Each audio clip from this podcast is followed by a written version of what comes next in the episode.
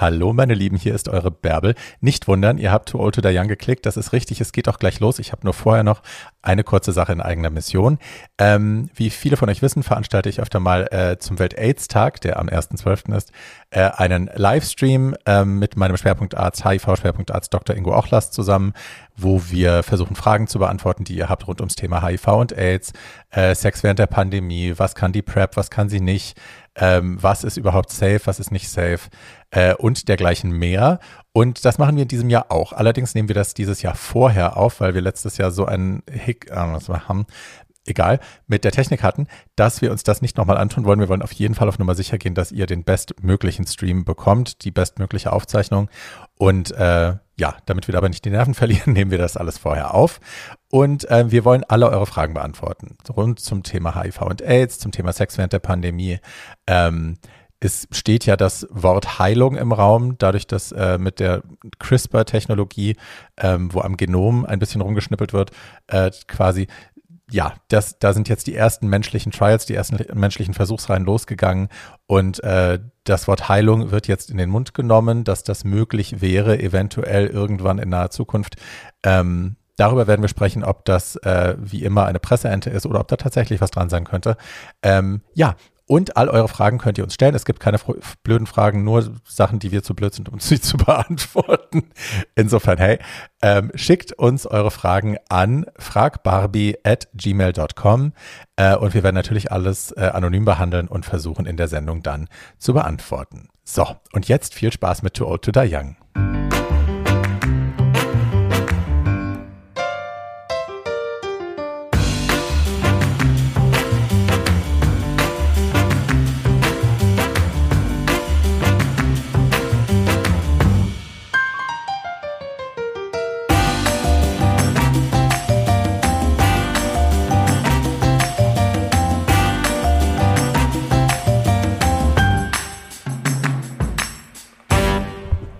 Und bitte. Und damit willkommen zu einer weiteren Folge von Too Old to Die Young. Kultur über und unter der Gürtellinie mit Tatjana Berlin, Paul Schulz und meiner ah, ah, Wenigkeit ah. Barbie Breakout. Na, warum hast du denn auf Sie die zwei bestanden? wieder- Ja, weil das ist der einzige Satz, den ich fehlerfrei rausbringen kann. Und äh, ich hoffe Gotcha. immer, dass du irgendwie was Originelleres findest, aber nein, es kommt immer diese Findet du mal was. Heidi-mäßige.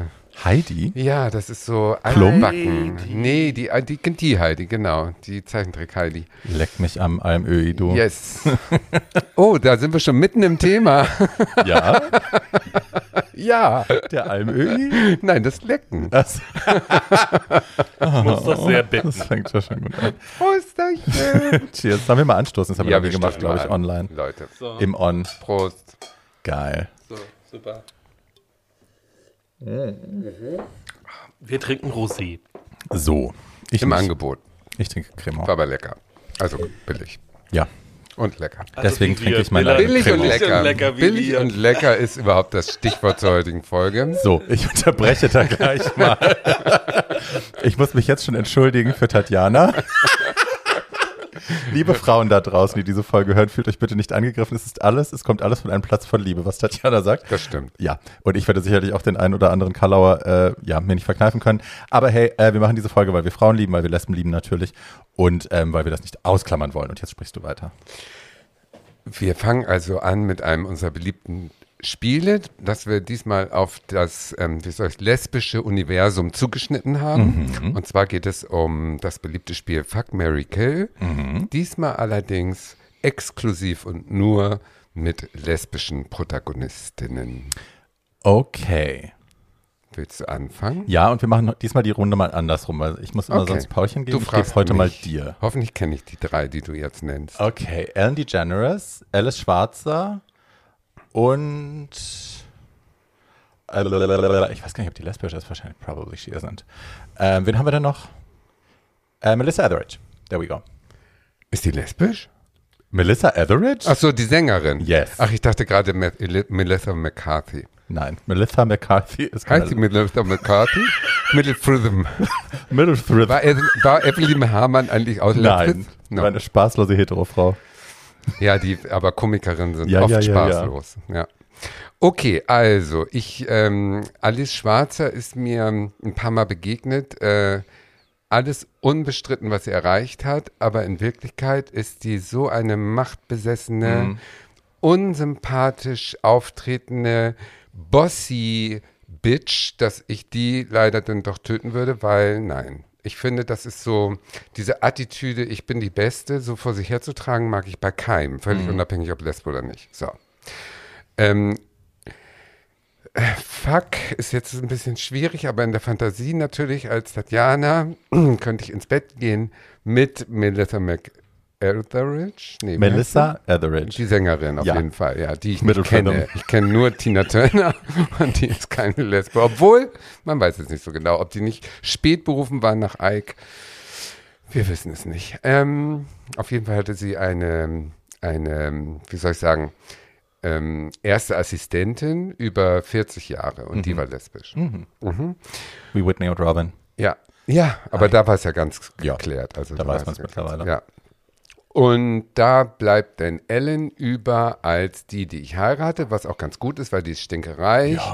Und äh, ja, wir würden zusammen in der Villa mit 28 Zimmern und so aus dem Weg gehen können, dass die Ehe glücklich wäre. Das glaube ich schon. Du hättest einen Poolboy, mit dem du dich beschäftigen kannst den ganzen Tag. Absolut.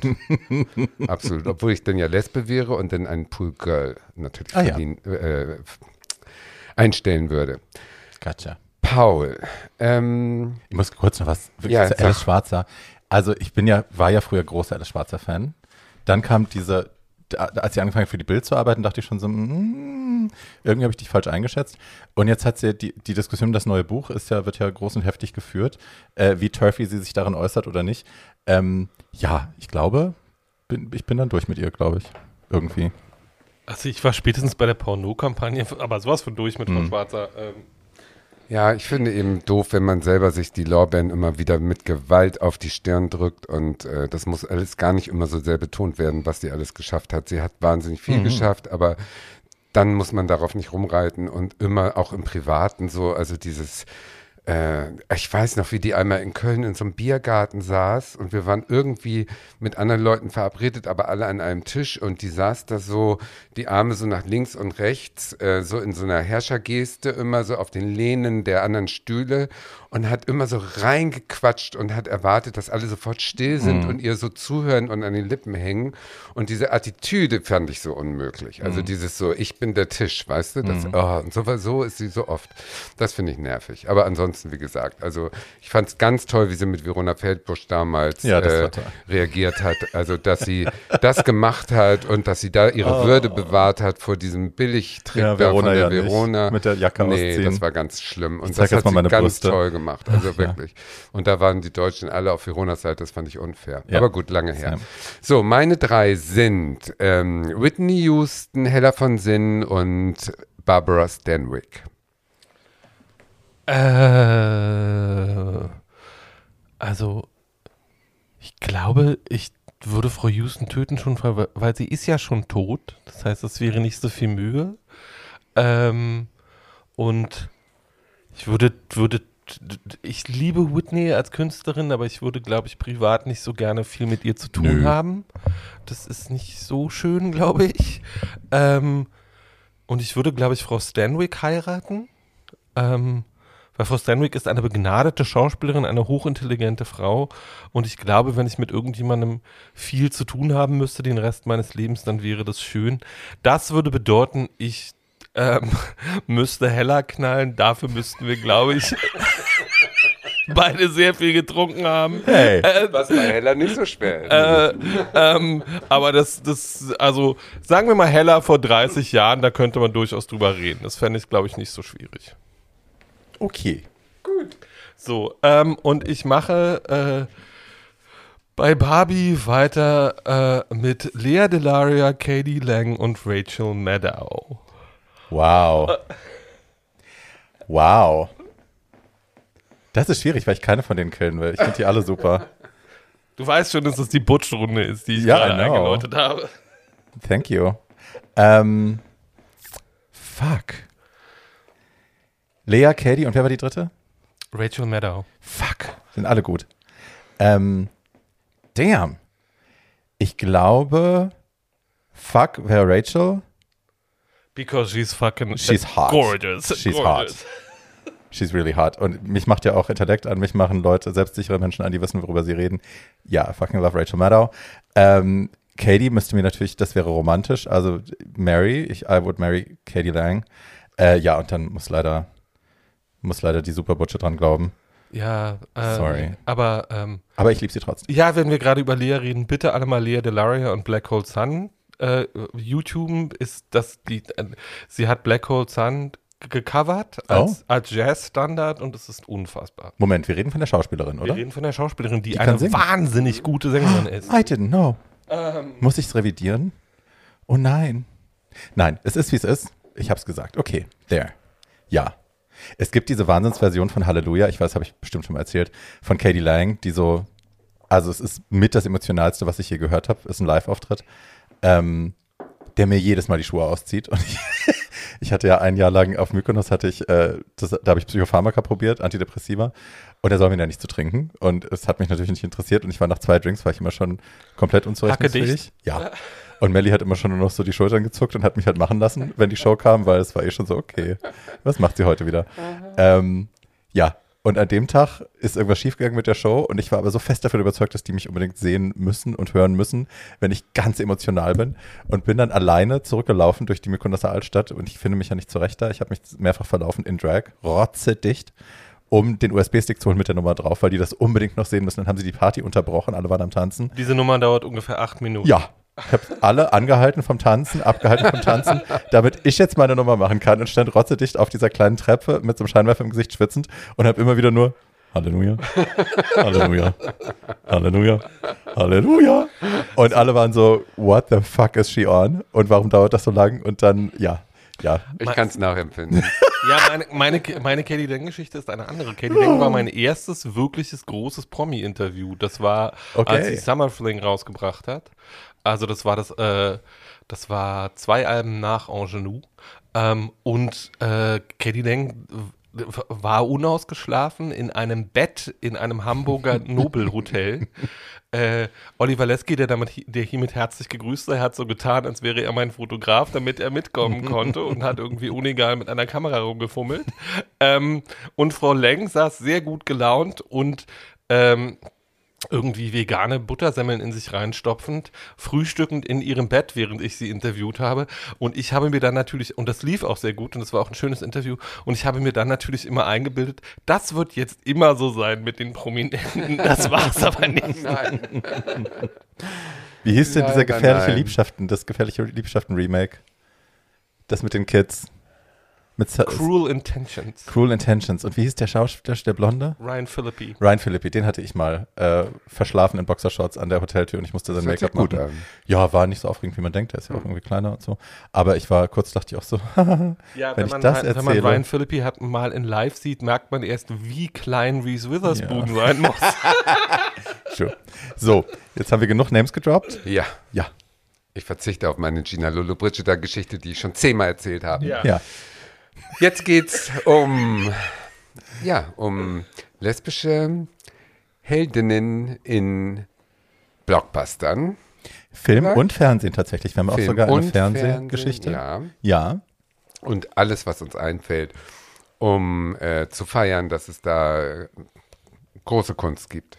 Guckt ihr Wer denn sonst anfangen? tatsächlich so auch im, also jetzt, ich habe jetzt für die Vorbereitung für die Folge Mhm. tatsächlich mich hingesetzt und habe nochmal lesbische Filme rausgesucht und habe die bewusst geguckt. Äh, dabei ist mir aufgefallen, ich gucke tatsächlich sonst keine lesbischen Filme. Ja, das ist auch mein Problem gewesen. In dem Sinne, als dass ich denke, als ähm, schwuler Mann ähm, bin ich doch sehr ähm, fokussiert und engstirnig auf ähm, äh, männliche Homosexualität im Film sozusagen ge ge geeicht und guck ähm, nicht bewusst absichtlich jetzt lesbische Filme. Ich kenne viel zu wenig. Also das habe ich auch gemerkt.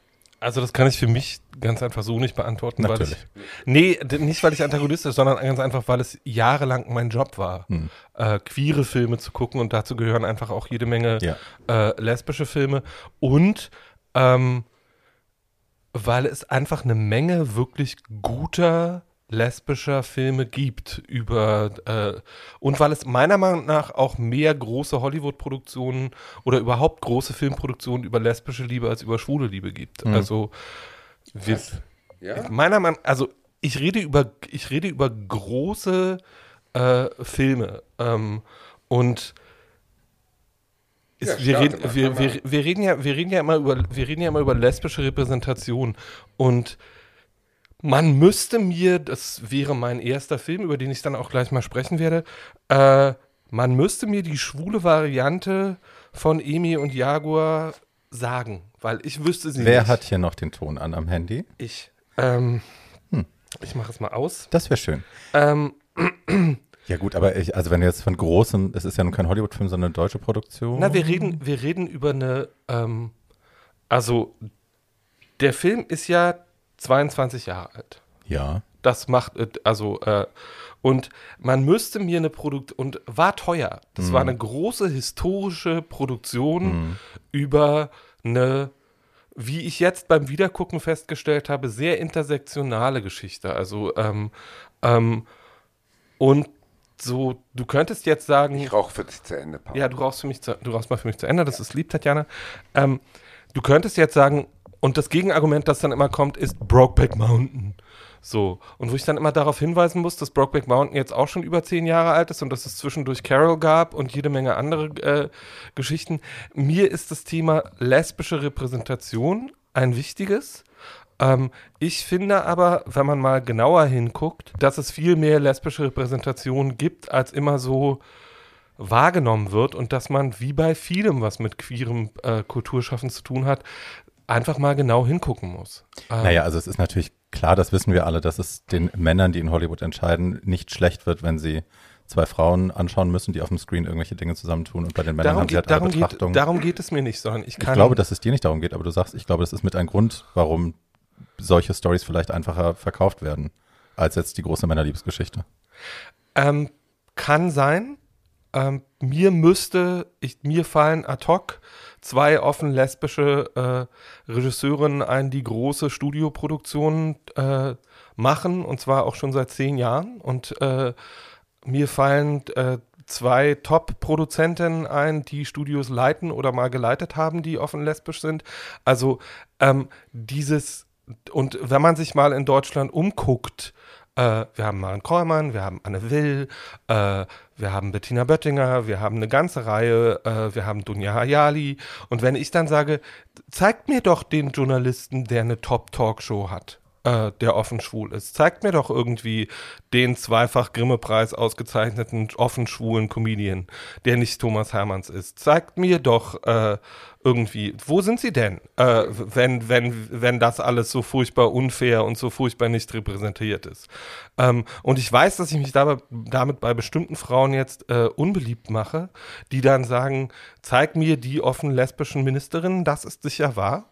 Ähm, aber da wir ja äh, Medienpodcast sind, der sich mit Kultur beschäftigt und nicht und jedenfalls nicht so hauptsächlich mit Politik, ich glaube, dass ähm, die Klage darüber, dass es zu wenig lesbische Repräsentation gibt, total berechtigt ist.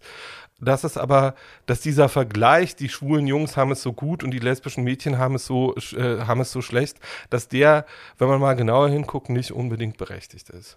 Ähm, und äh, dass es auch äh, jedem, zumindest auf deutschem Boden, ähm, und äh, dass es viel gibt, was man sehen kann. Ähm, und dass es auch viel gutes lesbisches Zeug gibt. Ich habe mich jetzt extra ähm, auf zwei Sachen beschränkt, die schon länger her sind als 20 Jahre, um auch um zu belegen, dass die Repräsentation damals schon stattgefunden hat und dass sie vielleicht schlicht übersehen worden ist. Das ist nämlich was, was lesbischen Frauen oft passiert, dass sie einfach nicht wahrgenommen werden als das, was sie sind, äh, obwohl sie sich eigentlich laut dahinstellen und sagen, hey, hier bin ich. Ähm, also, äh, die große deutsche lesbische Liebesgeschichte ist Emi und Jaguar. Ähm, ein Film über eine Nazi-Mitläuferin und eine, ähm, ich sage jetzt mal freundlich, sozialistische Jüdin, ähm, die sich 1942 in Berlin ineinander verliebt haben, so zumindest die Legende, ähm, die ähm, Also es ist basiert auf einer wahren Geschichte, oder? Das basiert auf einer wahren Geschichte. Das basiert, also äh, eine österreichische Journalistin, Erika Fischer, hat vier Jahre bevor der Film rauskam ein Buch veröffentlicht, das auch Emi und Jagor hieß und das im Wesentlichen die Erinnerungen von Lilly Wust waren, der äh, einen Hauptfigur dieser Geschichte. Ähm, die zweite Hauptfigur heißt Felice Schragenheim. Es gibt in den letzten 20 Jahren zu diesem Film, das habe ich jetzt in der Vorbereitung dieser Folge auch nochmal deutlich recherchiert, ähm, jede Menge andere Stimmen, die sagen, das war so nicht. Mhm. Ähm, oder die sagen, das war ganz anders. Oder die sagen, 40 Prozent dieses Films ist reine Fiktion. Das äh, hat anders stattgefunden. Das macht den Film nicht besser oder schlechter, weil der Film ja einfach mal der Film ist und, der, und die Geschichte äh, erzählt, die er erzählt. Äh, nur man sollte ihn nicht als Dokumentation sehen, dann macht man, glaube ich, einen Fehler. Ähm, Jedenfalls äh, begegnen, also begegnen tun sich, ja, tut, tut, tut der Nachwächter. ähm, Lilly und, Feli Lilly und Felice äh, begegnen sich über eine dritte Frau, ähm, die Ilse heißt und äh, das Hausmädchen von Lilly Wust ist. Und äh, die Geliebte von Felice, die sie in ihrer elterlichen Wohnung in einer Kammer auch versteckt mit dem Wissen ihrer Eltern. Ähm, und der Film macht damit auf, und das ist, äh, war damals äh, bemerkenswert und ist es immer noch, dass Ilse und Felice zusammen im Konzert sitzen, während in Berlin, während über Berlin die Bomber kreisen ähm, und äh, ein Alltag stattfindet, von dem man oder von dem, glaube ich, viele Leute annehmen, dass er 1942, 43 so für äh, erstmal die Berlinerinnen, aber dann auch äh, Jüdinnen überhaupt nicht mehr stattgefunden haben kann. Äh, das war aber offensichtlich so. D Frau, zufälligerweise ist auch Frau Wust in diesem Konzert mit einem ihrer Liebhaber, weil, wie wir dann wenig später feststellen, hat äh, Frau Wust nicht nur sehr, sehr schöne Augen, wie Felice sofort feststellt, sondern auch äh, Liebhaber relativ ungezählter Zahl. Also sie lässt sich, während ihr Mann im Film an der Ostfront ist, im, äh, im wahren Leben war äh, der Mann von äh, Lilly Wust in einer Kaserne außerhalb von Berlin. Ähm, und jedenfalls, äh, die Filmfigur hat Verhältnisse ohne Ende, aber auch äh, äh, vier Kinder und das Mutterkreuz in Silber. Ist das die Blonde oder die andere? Die Blonde. Die Blonde. Äh, so. Äh, äh, und äh, diese beiden und äh, hat Ilse erzählt, dass sie Juden riechen kann. ähm, so, das äh, wird, äh, Lovely girl. wird wird Felice dann und hat ein Hitlerbild im Wohnzimmer, was man so gemacht hat damals. Ähm, so, das wird Felice hinterbracht, was Felice dann dazu bringt, ähm, zu sagen, das wollen wir doch mal sehen und sich mit Frau Wust zu verabreden. Sie treffen sich in äh, einem im Hotel am Zoo, das es nicht mehr gibt in Berlin, ähm, in unten ähm, und trinken zusammen Wein und äh, äh, so Felice hält dann Frau Wust auch den Arm hin und sagt, wonach rieche ich denn? Ähm, und dann sagt, gut, das sagt Frau Wust einfach gut. Jedenfalls, äh, dann laden sie sich alle zu einer Silvesterparty. Alle heißt dieser lesbische Freundinnenkreis äh, lädt sich zu Frau Wust zu Silvester ein und wo da wird auch gefeiert und da kommen sich diese beiden äh, Frauen auch näher. Dargestellt werden diese beiden Charaktere von Juliane Köhler, die ähm, inzwischen eine sehr gut beleumundete Fernseh- und Schauspielerin, äh, Fernseh äh, Filmschauspielerin ist, deren großes Filmdebüt das aber war, und von Maria Schrader. Die Juliane heißt sie? Juliane Köhler, ja. Die hat ja viel so Frauen aus der, in der damaligen Zeit gespielt. Ne? Die hat ja auch beim Untergang, glaube ich, die. Nee. Das ist dieselbe, ne? nee, das, das war die Tochter von der Wörner. Ach so. Der, ähm, in meiner Erinnerung ist das dieselbe Schauspielerin. Verrückt. Ähm, ja. Ähm, aber darf ich kurz was fragen? Aber selbstverständlich. Für die Begrifflichkeit, ist denn die äh, Blonde jetzt ähm, streng genommen als Lesbe oder mit vielen männlichen Verhältnissen als Bisexuelle zu labeln? Also es gibt in diesem, äh, es gibt in diesem Film, das äh, sehen die Beteiligten auch als das Herzstück dieses Films an, eine große sexuell aufgeladene Liebesszene. Doch, Juliane Köhler, Entschuldigung, hat bei Eme und Jaguar Ich- und beim Untergang mit. Das kann durchaus sein. Ich weiß es nicht. Ich habe, ich, habe den, ich habe den Untergang nicht mehr so gut im Kopf, ähm, weil der Untergang Ja. be- besteht für mich Vergiss hauptsächlich darin, dass Bruno ganz rumschreit.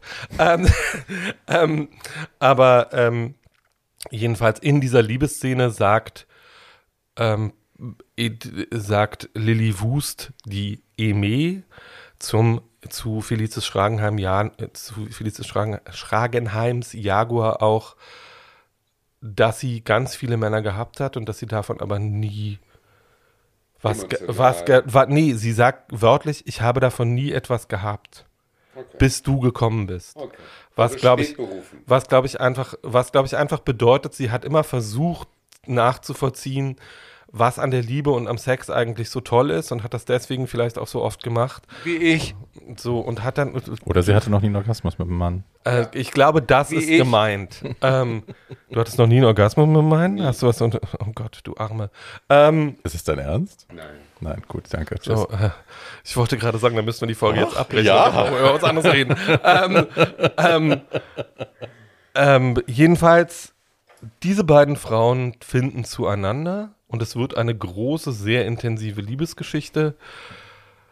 Das Fantastische an diesem Film ist, dass er ganz viele Geschichten parallel erzählt. Diese Liebesgeschichte, eine Geschichte über jüdisches Leben und die Organisation von jüdischem äh, und überhaupt linkem Widerstand während der Nazizeit in Berlin, dass er äh, es nicht nur schafft, ähm, die Romantik, die diese Beziehung prägt, äh, zu illustrieren, sondern es auch schafft, immer dann, wenn man denkt, jetzt hält man es nicht mehr aus, weil es so schwer ist, äh, Szenen zu finden, die so komisch sind und so zum Brüllen, ähm, dass äh, es einfach nur so kracht und dass man sich auch herzlich wegschmeißen kann. Dazu beitragen tun unter anderem äh, die wunderbare Desiree Nick in ihrer meiner Meinung nach einzigen guten Filmrolle, aber das sage ich jetzt mal leise. Ähm, Ich mach's dann lauter später. Ah, das kannst du, das kannst du leider. Also sie, äh, Desiree Nick spielt eine, äh, spielt äh, ein, eine Frau, die zu diesem lesbischen Freundinnenkreis gehört und einen Friseursalon betreibt. Äh, die, die Person hat es auch wirklich gegeben. Ähm, und Heike Mackert spielt auch eine dieser Frauen. Äh, zusätzlich ähm, wird in diesem Film, und ich glaube, ich habe das jetzt beim nochmal gucken ganz ich habe das überprüfen wollen, ob da ein, ob Lesben da für Heteromänner inszeniert werden. Und meiner Meinung nach ist es nicht so. Sondern meiner Meinung nach ist es kein männlicher Blick, der da angewandt wird auf diese Frauen, sondern meiner Meinung nach äh, haben da auch Produzentinnen und die beiden Hauptdarstellerinnen dazu beigetragen und der sehr gute Regisseur Max Faberberg, ähm, dass das so an, dass das so angesiedelt ist, dass das mit diesen Frauen geguckt wird und nicht auf diese Frauen geguckt wird. Also es gibt Sexszenen, es gibt Liebesszenen, ähm, es gibt auch eine Szene, wo diese ähm, jüdischen Frauen, um Geld zu verdienen, sich nackt fotografieren lassen und diese äh, Fotos werden dann an die Front geschickt, ähm, damit die Soldaten so ein bisschen Unterhaltung haben.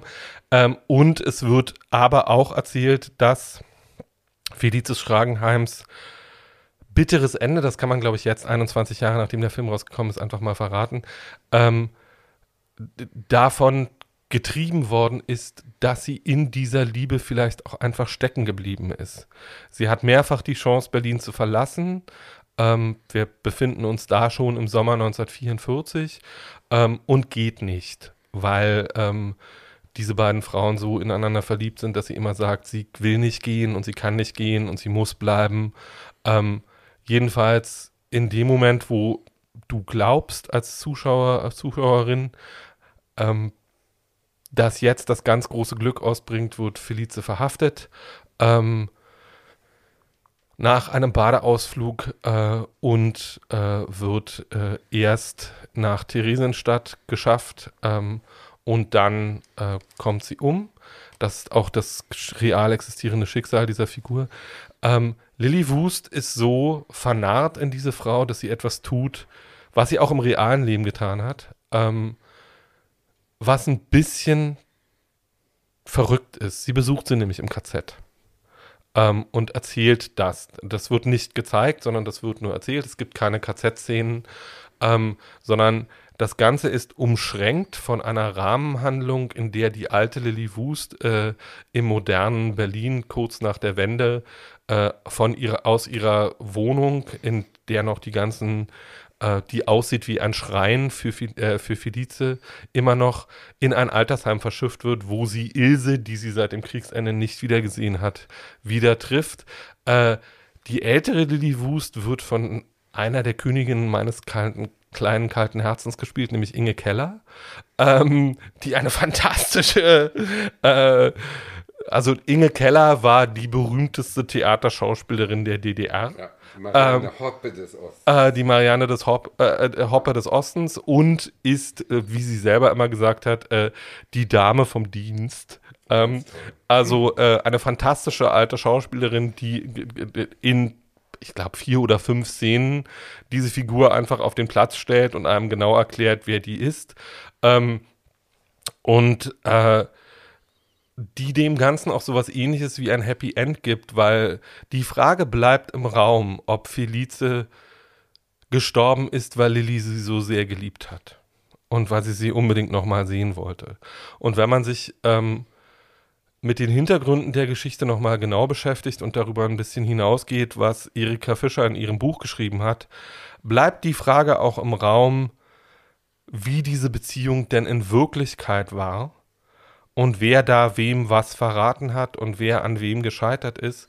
Das macht den Film nicht schlechter. Der ähm, Film ist ein großes, zu, sehr, sehr, sehr zu Herzen gehendes Melodram mit zwei fantastischen Hauptdarstellerinnen, die dafür in Venedig auch den Darstellerinnenpreis gewonnen haben. Ähm, und hat dazu beigetragen, dass Maria Schrader jetzt 20 Jahre später vielleicht gerade der wichtigste deutsche Export in Hollywood ist. Madame hat immerhin im letzten, in diesem Jahr gerade einen Emmy als beste Regisseurin gewonnen ähm, und hat ihre Tochter, die wenige Monate ähm, nachdem der Film rausgekommen ist, geboren wurde, Felice genannt. Ähm, hm. Das ist schön. Und ihren vorletzten Film, der jenseits der Morgenröte heißt, äh, ist auch für Felice. Jenseits der Magenröte. Morgenröte. Ganz toller Film. Äh, ganz toller Film. Jedenfalls, äh, also ich sage jetzt mal, um unser allgemeines Zitat abzuwandeln, äh, wer Emi und Jaguar nicht gesehen hat, darf sich nicht lesbisch ja. nennen. So. Ja, ich habe den auch gesehen. Ähm, allerdings vor langer, langer Zeit. Ich weiß noch, dass ich damals hier in Berlin Mitte immer so rumgelaufen bin und ne, mich da so bewegt habe und das versucht habe, irgendwie so ein bisschen in mich aufzusaugen, dieses Gefühl. Ähm, ich habe den gerne geschaut damals, das weiß ich noch. Der Einer war, der guten deutschen Filme. Der war, auch ein, der war auch ein riesiger Hit. Also da waren, ja. glaube ich, da waren über zwei Millionen Zuschauer drin seinerzeit. Ja. Das war jetzt auch kein kleiner Film oder irgendwie so, sondern es war schon ein Ding. Ja. Ja. Ja. Ähm, meiner, mein erster heute, ist äh, ein Film, wo mir ganz viele Leute ähm, immer nur Gutes von erzählt haben und immer gesagt haben, ach, das ist also, wenn ich, wenn es um Liebesfilme geht, dann der. Ähm, und ich hatte von dem gehört, aber ich war mir nicht so sicher, habe ihn mir jetzt angeschaut. Ähm, der ist lang. Sag ich gleich mal, ist ich, über zweieinhalb Stunden, meine ich. Ich mag das ja. Ja, ja, ja. Also es erlaubt dem Regisseur in dem Fall ähm, ein gemächliches Erzähltempo und viel Luft zum Atmen, was dem Film wahnsinnig gut tut. Äh, die Rede ist von Blau ist eine warme Farbe. Ähm, das, der Film basiert auf einem, auf einer Graphic Novel, also auf einem, auf einem, naja, Comic würde man vielleicht sagen heute. Ähm, und ja, im Original heißt der Adele Kapitel 2, äh, 1 und 2, also ne, es gibt als wie jetzt so Lebenskapitel quasi. Ähm, Regie hat geführt, ich hoffe, ich spreche es richtig auf, Abdelatif Keshish, ähm, ein Mann, der Film ist aus dem Jahr 2013. Ähm, die Geschichte ist, also der Regisseur selber sagt, es ist eigentlich weniger ein lesbischer Liebesfilm. Also er hat gesagt, er wollte gar keinen Film über Homosexualität machen, sondern es ist ein Film über die sexuelle Erweckung, über Leidenschaft, Suche nach der sexuellen Identität. Und genau das Gefühl ist bei mir auch hängen geblieben. Also ich habe nach dem Film lange gesessen und drüber nachgedacht, mir war es an Stellen war es mir zu langsam. Ich komme gleich zur Geschichte, keine Sorge. An manchen Stellen war es mir zu langsam, aber ich habe dann auch erkannt, dass, dass das wahrscheinlich nur so funktioniert hat, dass man so das quasi ein bisschen wie in Echtzeit erzählt, was natürlich keine Echtzeit ist. Ähm, und dadurch sich dieses Sensationsgeile, was wir alles so gewohnt sind, Plotpoint, Plotpoint, äh, ne, Skandal, Story bäumt sich auf, Charaktere sterben, Liebe ist verworfen, wir finden ein Happy End, ja oder nein. All diese Dinge, die wir so gewohnt sind, diese Sehgewohnheiten, die wir so haben, das hat man vermieden und das fand ich irgendwie schön und dafür brauchst du vielleicht auch diese Länge.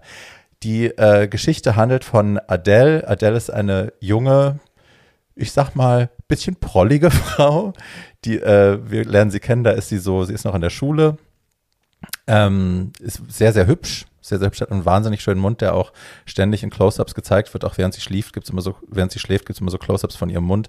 Der ist in der Mitte so ganz hochgezogen, man sieht so die Schneidezähne, wenn sie ganz entspannt ist auch. Ähm, wunderschön. Und äh, ja, die Adele liebt Literatur, kommt aus einem, ich würde sagen, auch relativ einfachen Elternhaus. Sie isst wahnsinnig gerne. ich war mir sehr sympathisch. Ähm, und äh, ich glaube, die erste Szene sitzen wir in ihrem Literaturkurs und es wird über äh, Liebe in der Literatur wird gesprochen und es geht um Romantik und es geht um Sehnsüchte und so.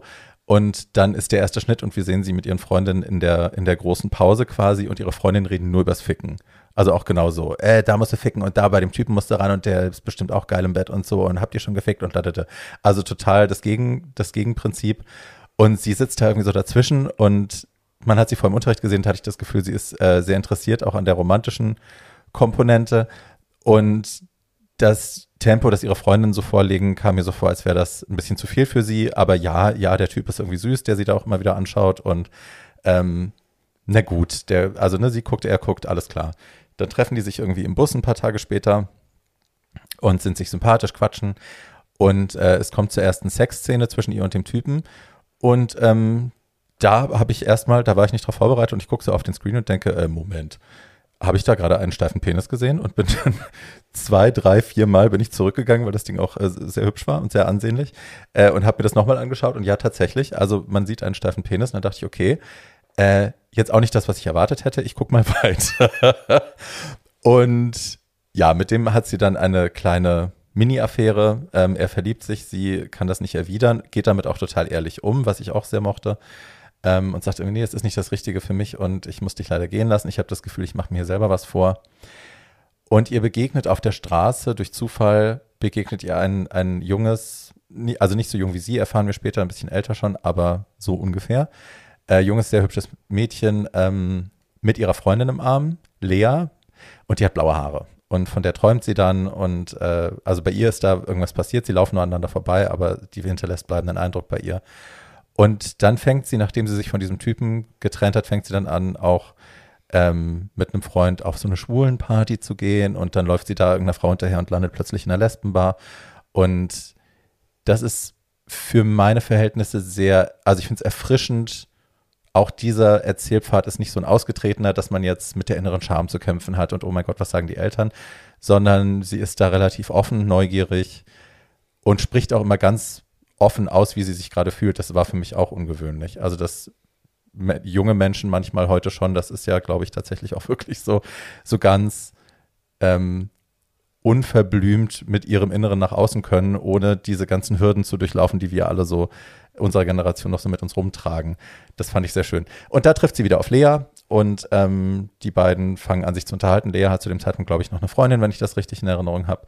Äh, aber ohne jetzt riesengroße Filmdramaturgie ähm, sind sie dann plötzlich irgendwie zusammen und verbringen ihre Zeit miteinander, gehen zusammen auf den CSD. Dann sehen wir die erste Sexszene, die sage und schreibe sechseinhalb Minuten dauert und auch very graphic ist. Also man sieht sehr, sehr viel und sehr lange und in sehr vielen Close-ups. Also wesentlich länger, als man das sonst so gucken würde und filmen würde und als man das sonst so kennt. Aber auch das gibt dem Ganzen eine gewisse Rohheit und Authentizität. Ähm, für mich war es dann, also ich glaube, ich hätte es auch wahrscheinlich auch überspult, wenn es zwei Männer gewesen wäre. Für mich war es dann irgendwann einfach zu lang, weil ich muss mir das so lange nicht angucken in Close-Up irgendwie immer und ruckeln, ruckeln, ruckeln. Also, Ach, doch, ich schon. Ja? Ja. Mir war es ein bisschen viel. Ja? Ja. Ich muss es nochmal nachgucken. ich habe mich zwischendrin halt wirklich gefragt, da habe ich auch gemerkt, wie wenig ich weiß über lesbischen Sex, dass ich dann dachte, ach, so geht das.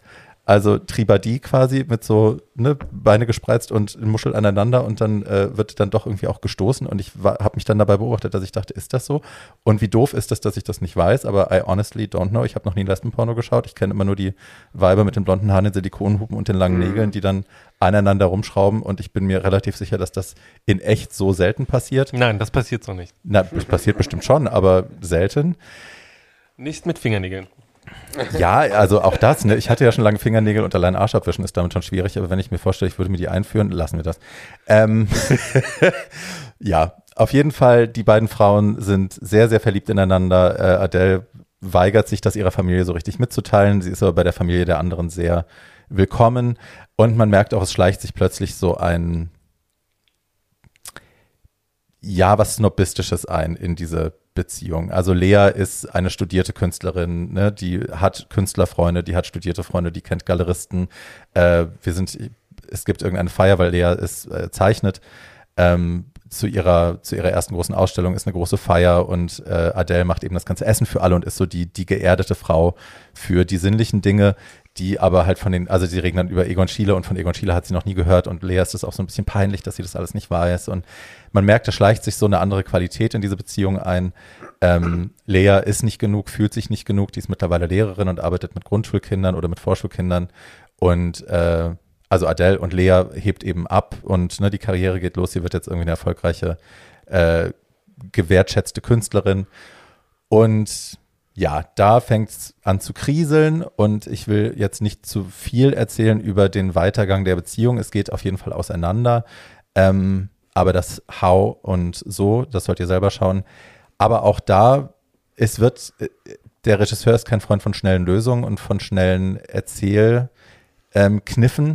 Und das ist das, was ich vorhin meinte. Das tut der Story gut. Also man, man kriegt so das, den Zerfall dieser Beziehung und das Leid irgendwie in Echtzeit mit. Und das macht, das hat mit mir auf jeden Fall was gemacht. Ich habe das ähm, gerne geschaut, weil ich am Ende dann auch das Gefühl dachte, ach Mensch, ich kenne diese Emotionen. Und das hat man ja oft bei Liebesfilmen nicht. Also ne, man kennt diese Emotionen, die einem gezeigt werden, oft, weil man die halt schon so oft gesehen hat, aber man hat die selber so nie erlebt. Aber das, was da passiert ist, da konnte ich mich oft mit identifizieren und dachte oft, ja, ich weiß, wie die sich gerade fühlt, so ich kenne das. Und ähm, ja, der Film vermeidet viele Klischees, äh, hat irrsinnig abgeräumt. Also die haben äh, in Cannes haben sie den Preis für den besten Film bekommen und zum allerersten Mal ging der nicht nur an die Regie, sondern auch an die beiden Hauptdarstellerinnen. Also die haben zu dritt quasi den Preis gewonnen. Ähm, und ja, es gab ein bisschen Kritik darüber, dass viele Leute gesagt haben, die, äh, die Sexszenen seien eigentlich nur für ein heterosexuelles Publikum schaubar. Äh, queere Menschen würden da lachen, weil das alles irgendwie nicht akkurat wäre und doof wäre und lalala. Das Gefühl hatte ich jetzt nicht. Mir war es nur zu viel. Ähm, aber ja, große, große Empfehlung, diesen Film zu schauen, weil es ein unaufgeregter Film ist. Ähm, eine schöne, man ist mit einer, ich glaube, es ist ihre erste große Liebe und da kann man irgendwie teilhaben und ein bisschen mitspüren, mitfühlen. Und ähm, der Film macht was mit einem. Höre ich richtig raus, dass er kein Happy End hat. Also ist offen. Ist offen. Ist offen. Weil- also kein Happy End für die beiden. Nein. ja, ich frage mich nämlich gerade, bei Männern ist es doch immer so, dass die Beziehungen meistens kaputt gehen an diesem, Immer meistens. Immer meistens kaputt gehen an diesem, an diesem, wenn zwei Männer zusammenkommen, dann kommen zwei Samenschleudern zusammen und meistens äh, geht es doch kaputt, weil es mit ähm, Sexualität und Fremdgehen und ich brauche mehr als einen Mann und so weiter zu tun hat. Nun ist es ja bei Lesben vielleicht anders oder ist es äh, in diesem Film, hat es auch damit zu tun? Also der Film behandelt das Thema Untreue auf jeden Fall, ähm, stellt aber auch das, finde ich, in einer Art und Weise dar, die ich okay finde, weil es jetzt nicht so, äh, ich, also wir wissen von Adele nicht, ob sie lesbisch ist oder ob sie bisexuell ist. Sie hatte ja vorher Sex mit einem Mann, äh, sie hat am Ende Sex mit einem Mann. Also das steht im Raum, ist sie bi oder hat sie den Sex mit dem letzten Mann dann auch nur, weil ihr was fehlt in ihrer eigenen Beziehung, das steht so im Raum. Wir wissen auch nicht, wie treu Lea tatsächlich war. Ähm, ja, es geht auch um Treue, aber es geht jetzt nicht darum, dass sie rumgefickt hat, weil sie irgendwie horny war, sondern es geht eher darum, es hat ihr was gefehlt Ja. in der Beziehung und sie wusste nicht, wie sie, wie sie das sonst. Weil eigentlich beneide ich nämlich Lesben darüber, dass sie, ähm, wenn man sagt, die, also dieses uralte äh, Bild, ob es richtig ist oder falsch, kann ich gar nicht beurteilen, dass die Frau die äh, Nestbewahrerin Bewahrerin ist sozusagen. Also dass Also, zwei Frauen, die zusammenkommen. Ja, gut, aber die zwei Frauen, die zusammenkommen, haben eine emotionale, breitere Basis als zwei Männer, die zusammenkommen, sozusagen. Das ist, ähm, nein? Das halte ich für ein totales Klischee. Okay, genau. Dazu Ja. wollte ich nämlich in, als Gegenbeweis sagen, dass jetzt in Berlin gerade ähm, lesbische Darkrooms ähm, macht gerade eine auf und das ist wohl total hip, äh, dahin zu gehen als Lesbe und die, ähm, die Sexualität genauso frei und ähm, promisk zu leben, wie die Schwulen das schon lange machen. Also die gab es ja früher schon. und jetzt frage ich mich gerade, was ist Klischee und was ist Wirklichkeit, weil da Ich glaube, kenne ich mich nicht so also aus. sexualitätstechnisch, glaube ich, sind wir alle gleich. Also die Triebe sind nicht von, von der Also sozial sozusagen eher antrainiert, äh, sich so, oder so zu verhalten. Ich Okay. glaube, also früher war das Problem bei den lesbischen Darkrooms, die es ja schon gab in Berlin. Also im Esso gab es immer welche, bei der Hungrige Herzen. Ähm, da war Eifersucht immer ein größeres Thema. Also es gab regelmäßig Schlägereien der Frauen in den Darkrooms, weil äh, du hast mit meiner und das ist aber meine Ex und so. Äh, auch das Pur L hatte ja ein großes Problem, dass es irgendwann dicht machen musste, weil es einfach viel zu viel Prügeleien gab. Ähm, Ja, das ist jetzt nicht, weil die Lesbe Culture an House. sich äh, ne, aggressiv ist oder so, sondern ich glaube, es, also damals war das große Thema immer Eifersucht. Wir, wir sind füreinander da und der Bund ist länger und wichtiger und wenn dann da, wenn du mir da irgendwie, wenn du mit einer anderen was machst, dann nehme ich das sehr persönlich, wo wir Schwulen ja schon irgendwie gelernt haben, hey, das ist Teil unserer Kultur und äh, ja, alles ist austauschbar und so und ich will das auch gar nicht bewerten, I know I am right now, aber ja, Also den ersten lesbischen Darkroom in Berlin gab es schon in den 80er Jahren. Der war im Pelze seiner Zeit, so hieß diese, so hieß, hieß diese Location. Ähm, und der war auch gut frequentiert. Also die, das Pelze befand sich ähm, äh, im können wir bitte den Namen zurückbringen? Ich finde Pelze super für eine lesbische Bar. ähm, und äh, gerne. Also ich glaube, es gäbe auch äh, äh, ein inzwischen älteres Publikum, das das Pelze sehr gerne wieder hätte, weil das Pelze ist äh, war und ist eine Legende. Äh, und es gab immer die guten äh, äh, Lesben, die in die politisch aktiven Räume gegangen sind, äh, und es gab die bösen Mädchen, die ins Pelze gegangen sind.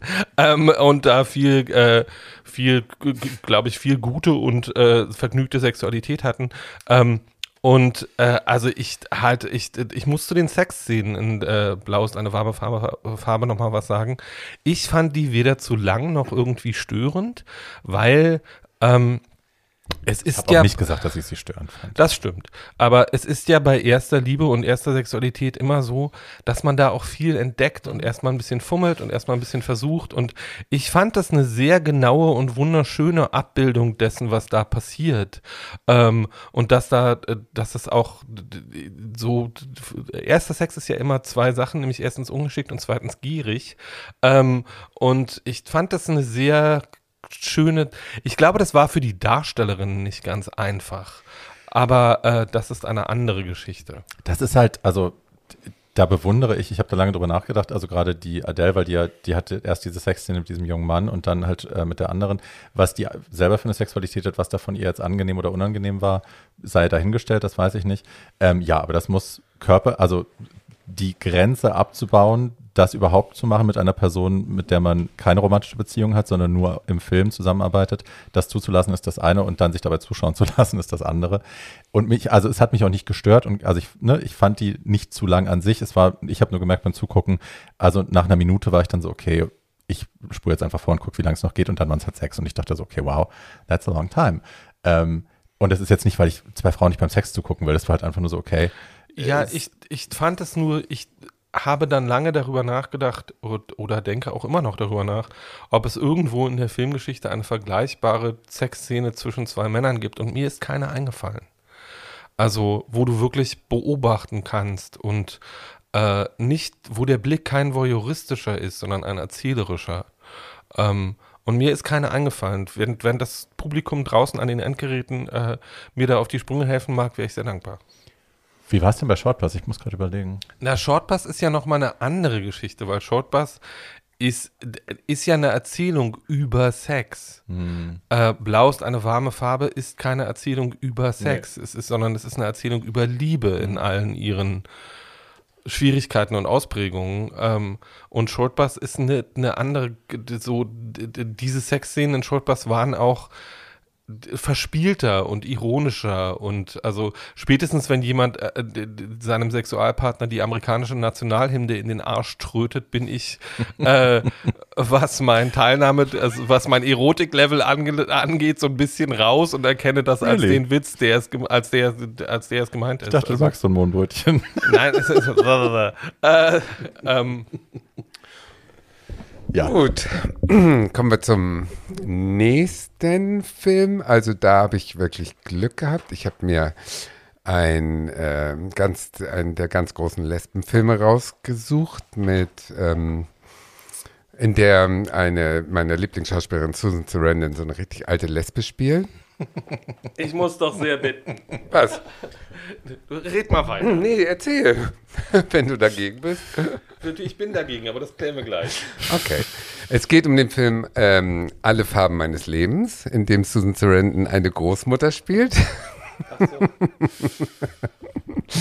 Und der Film heißt im Original About Ray und handelt von einem transsexuellen äh, Mädchen, die äh, im falschen Körper geboren ist und ein Junge werden will. Und Susan Sarandon spielt ihre Großmutter. Und nach 20 Minuten musste ich abbrechen, weil ich gemerkt habe, der Film hat gar nichts mit äh, Lesben eigentlich zu tun, außer dass Susan Sarandon die lesbische Großmutter spielt, die nur am Rande vorkommt. So, und dann musste ich alles wieder begraben und habe den Film weggeschmissen, weil der auch langweilig war. Sie hier mit der doppelten Falltür. Ja, und dann habe ich überlegt, ähm, welche äh, Lesben im Film habe ich denn in meiner Filmhistorie ähm, sozusagen erlebt. Und das ging los, glaube ich, mit dem ersten Film, den ich so gesehen habe, wo mir das aufging, dass es vielleicht was mit lesbisch sein zu tun haben könnte. Das war Rebecca. Rebecca ja. von 1940 ähm, über den wir auch schon gesprochen haben. Da ist diese Mrs. Danvers eben die lesbische Haushälterin von der toten Rebecca, die ihrer toten Herrin auch noch im äh, Tod ergeben ist und so weiter und so fort. Das ist äh, meine erste lesbische äh, Filmrolle gewesen, die ich so bewusst mitgekriegt habe. Und die ist natürlich äußerst negativ, kommt auch zum Schluss um, ist die böse und so weiter. Gemerkt hat man das sich höchstwahrscheinlich nur wegen der tollen Darstellerin Judith Anderson, die übrigens auch die Big Mama in Cat on a Hot Tin Roof gespielt hat. Ah. Und da sieht man mal, da erkennst du die überhaupt nicht, was das für eine super Schauspielerin war. Und dann habe ich überlegt, hm, okay, den Film hatten wir ja schon. Welchen Film habe ich denn noch, wo ich ähm, mit Lesben irgendwie was ähm, geahnt habe, dass es eine lesbische Geschichte sein konnte und kam auf Fried Green Tomatoes. Oh. Und das ist dann ein Film, den ich jetzt nochmal wieder gesehen habe und von dem ich natürlich mit aller Kritik, der ist von 1991, mh, hm, man würde heute vieles anders machen, glaube ich, aber es ist eine sehr ähm, mit mitfühlende, nicht voyeuristische Liebesgeschichte zwischen zwei Frauen. Natürlich ist es so 1991 gedreht worden, dass ähm, nur die Eingeweihten höchstwahrscheinlich das als lesbische Liebesgeschichte erkannt haben und viele denken, äh, das ist eine Freundschaft zwischen zwei Frauen, aber es gibt schon sehr gute Hinweise, die natürlich auch ein bisschen mit Klischees spielen, über die wir heute hoffentlich äh, drüber hinaus sind. Also der Film ist auch lang, 130 Minuten, hat eine Bombenbesetzung mhm. von Kathy Bates über Jessica Tandy zu Mary Louise Parker. Die sagt euch vielleicht jetzt nichts, aber die ist Weeds. ein absoluter Big Alley für äh, homosexuelle Belange. Ähm, Angels in America. Longtime Companion, ja. Angels in America und so weiter. Und Cicely Tyson, die eine der größten farbigen Schauspielerinnen Amerikas ist und in diesem Film noch wirklich eine Dienstmarkt äh, spielt mit drei Sätzen. Also unfassbar. Ähm, der Film hat auch eine Rahmenhandlung. Also Kathy Bates ist dick, unglücklich und äh, äh, mit einem Idioten verheiratet und äh, trifft im Altersheim zufällig auf eine alte Oma, die ungefragt ihr sozusagen eine Geschichte erzählt von einer Freundin aus den 30er Jahren. Und ähm, Kathy Bates ähm, ist angefixt von dieser Geschichte und kommt also sonntags immer wieder und anstatt die doofe Tante zu besuchen von ihrem doofen Mann, setzt sie sich also zu der Oma, Jessica Tandy, die in Rückblenden die Geschichte erzählt von Itzy, Itchy and, äh, und Ruth. Das waren äh, zwei Mädels, wie gesagt, in den 30er Jahren in den Südstaaten, die Ruth eine äh, angepasste, äh, brave, höhere Tochter, die zur Kirche geht und auch sonst alles richtig macht. Und die äh, Itchy, früh traumatisiert durch den Tod ihres Bruders, ein Wildfunk. Ne? Wildfunk ist sozusagen das äh, altdeutsche Wort. genau. Tomboy würde man in Amerika sagen wohl. Äh, die ist also immer am äh, auf Bäume klettern und immer dreckig und immer aufgeschlagene Knie und immer Hose statt Rock. Und die Mutter ist verzweifelt und weiß nicht, wie sie dieses Kind, dieses äh, verwilderte Kind sozusagen in die Raison bringen will, äh, kann. Und die ähm, diese Itchy, die ist also immer, Itchy übrigens natürlich auch ein doofes Wortspiel, ne? Also äh, juckt, äh, ne? Äh, juckend oder wie man es über äh, äh, störend, störend sozusagen. Also der, der Name ist Programm. Passt nicht in diese, in diese Welt. Und ähm, ist also die ganze Zeit der Gegenentwurf zu der Ruth, die dann auch äh, altert und heiratet und wegzieht und so weiter. Mm. Die, die Itchy wird dann ähm, im Laufe der Zeit zu so einer ähm, Rebellin in dem Sinn, als dass sie von zu Hause auszieht, als sie so 18, 19 wird und an Fluss zieht und am Fluss leben die Farbigen. Also da ist dieses Viertel abgegrenzt durch die Bahngleise, in der die Armen wohnen und die Farbigen und das ist auch sehr schwarz. dick ähm, aufgetragen. Ja, nicht nur schwarz, auch, auch Penner. Weißt ja, du, also äh, ja. so, so, so, so wie es eben in dieser getrennten Gesellschaft in den Südstaaten war. Und da zieht sie hin und lebt das Leben eines Mannes. Also sie pokert, sie raucht Zigarre, äh, sie lebt wie ein Mann und sie lebt bei Cicely Tyson, also ihre, ihre Nanny sozusagen in der Familie und äh, hat das Herrenhaus, äh, die Plantage quasi, das äh, wie bei vom Winde verweht, das Haus hat sie aufgegeben. Mm. Und ähm, das ist alles ein bisschen dick aufgetragen. Also dann äh, äh, kommt sie mit der Ruth wieder zusammen und dann fahren sie meinetwegen mit dem Zug dann nachts lang und schmeißen Lebensmittel aus dem Zug, um die Armen zu füttern und so. Also das ist schon ein bisschen, äh, da, da, da kriegt man schon ein bisschen Fremdscham, wenn man das guckt heutzutage. Das ist ähm, ein bisschen dick. Aber immerhin äh, bringt dieser Film diese ganzen mh, Themen wie äh, Rassismus und äh, Übergewicht. Kathy Bates hat natürlich eine Emanzipationsgeschichte durch jeden Sonntag, wo sie diese Geschichten hört, emanzipiert sie sich ein bisschen mehr und wird ein bisschen selbstbewusster und nimmt sich Itchy zum Vorbild, um gegen ihren fetten, faulen Mann äh, so ein bisschen aufzubegehren und ihr eigenes Leben in die Hand zu nehmen und nicht mehr nur zu fressen, sondern zum Sport zu gehen und so weiter. Altern zum Beispiel ist ein Thema in dem Film. Äh, in diesem Film haben wir unseren Titel, I'm too old to die young, äh, sagt sie. Really? Ja. Oh. Und es geht auch um Kannibalismus, was ich ja eh toll finde, wenn es in solchen Filmen, weil es gibt natürlich einen Böser, der wird äh, getötet ja. und am nächsten Tag gibt es in dem Café, ähm, eben dieses Whistle Stop Café, wo es diese Fried Green Tomatoes gibt, was die beiden Frauen dann führen. Da gibt es dann ein besonderes Barbecue mit ganz besonderem Fleisch und als dann der Polizeiinspektor, der den Tod aufklärt, äh, die Steak gegessen hat und fragt, was ist denn das Geheimnis, sagt Cicely Tyson nur, ah, das, das Geheimnis, Geheimnis, liegt in der, in der Soße. Soße. und das ist schon toll.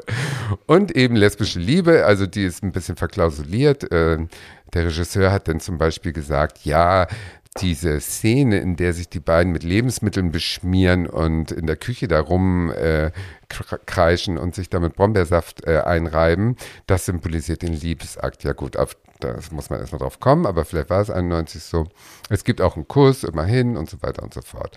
Am Ende des Tages kommt äh, raus, dass die alte Dame im äh, Altersheim natürlich Itchy selber ist. Doch, hundertprozentig. Hundertprozentig, meine, meiner Meinung nach, ja.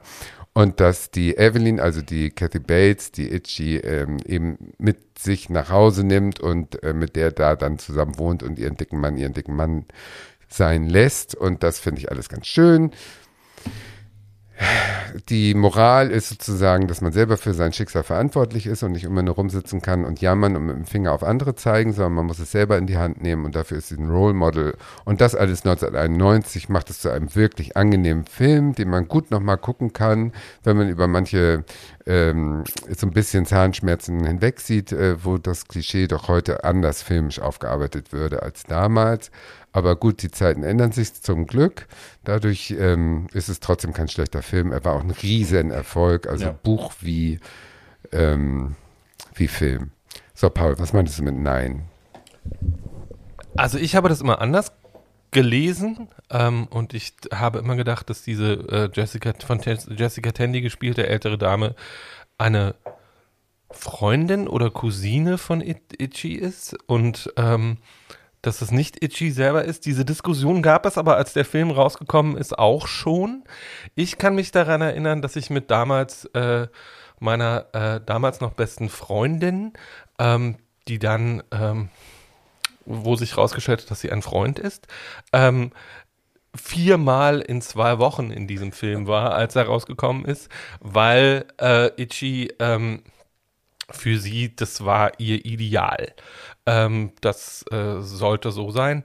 Und das war der Film, äh, wo ich Mary Louise Parker äh, entdeckt habe als große Schauspielerin. Wer mehr über Lu Mary Louise Parker hören will, kann unsere AIDS-Folge hören. Da kommt sie auch noch, da kommt sie, glaube ich, dreimal vor. ähm, und ähm, ja, das ist äh, das Beunruhigende an diesem Film ist, ist, dass in diesem dem zu, Film zugrunde liegenden Roman, äh, der drei Jahre vor dem Film rauskam, sehr deutlich ist, dass das zwei Lesben sind. Ähm, und dass sie das für den Film hoffentlich zum einem der allerletzten Male in der Hollywood-Geschichte ähm, so umgeschrieben haben, dass nicht klar ist, dass das zwei Lesben sind. Ähm, und äh, also ich glaube, niemandem in der Community, der diesen Film gesehen hat, äh, und ich war damals noch sehr klein, war nicht klar, dass das zwei lesbische Ja. Frauen sind, von denen da geredet wird. Aber es wird halt nie gesagt. Und das fanden Ja. viele Leute und finde ich auch nach wie vor sehr anstrengend.